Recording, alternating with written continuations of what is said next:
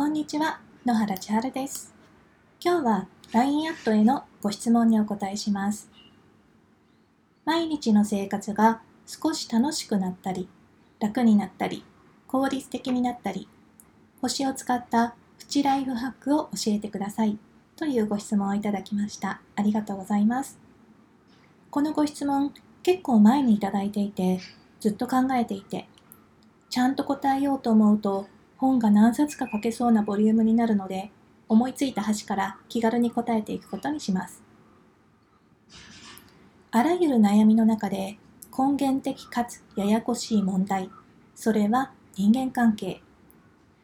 誰の目も気にせず誰の評価も必要とせず自分のやりたいことを思う通りにできたらどれほど人生が楽だろうか。そんな風に考えたことがありませんか？自分の好きに生きたい。しかし、同時に周りに迷惑をかけたくない。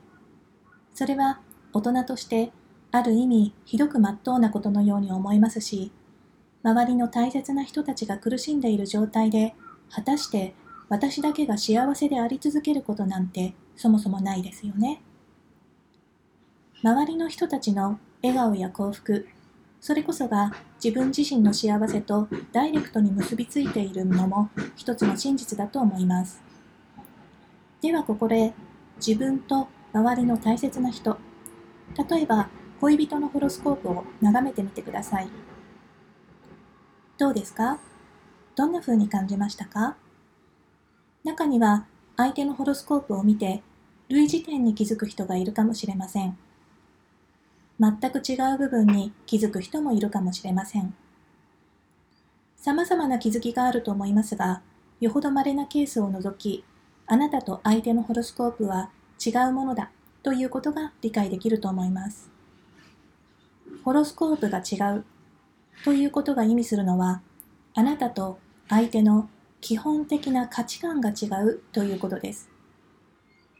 好きなものが違う。嫌いなものが違う。楽しいことが違う。楽しくないことが違う。美しさの基準が違う。醜さの基準が違う。正しさの判断が違う。間違いの判断が違う。時に好きなものが一致することもあるでしょう。美しさの基準がぴったりくることもあるでしょう。しかし、隅から隅まで観察すると、全く同じ価値観の相手というのは基本的に存在しないと考えてよいはずです。人の究極かつ基本的な願い、それは幸せになりたい。ただそれだけです。しかし何をもって幸せと感じるかは一人一人全く違うものです。では最初に話していた私が幸せであるために自分の大切な人に幸せでいてほしいという願いがあったとして私に何ができるでしょう？相手が仮に恋人だとして仕事で疲れていそうだからご飯を作ってあげる。マッサージをしてあげる。忙しそうだから連絡するのを我慢する。むしろ寂しがりの人だから連絡をまめにして励ましてあげる。みんな大切な人のためにきっと何かをしてあげたくていろいろ工夫する。けれどもその優しささえもすべて私の考えた優しさであって相手が本当に望むものなど真の意味で他者が理解することなど決してできないのだということを星を眺めていると気がついてくるのです。究極の話他人のことなど分かりっこないという部分を頭だけではなく星を眺めて体験的に知っていってお腹の底から理解した時に人間関係のステージを上げることができるのです。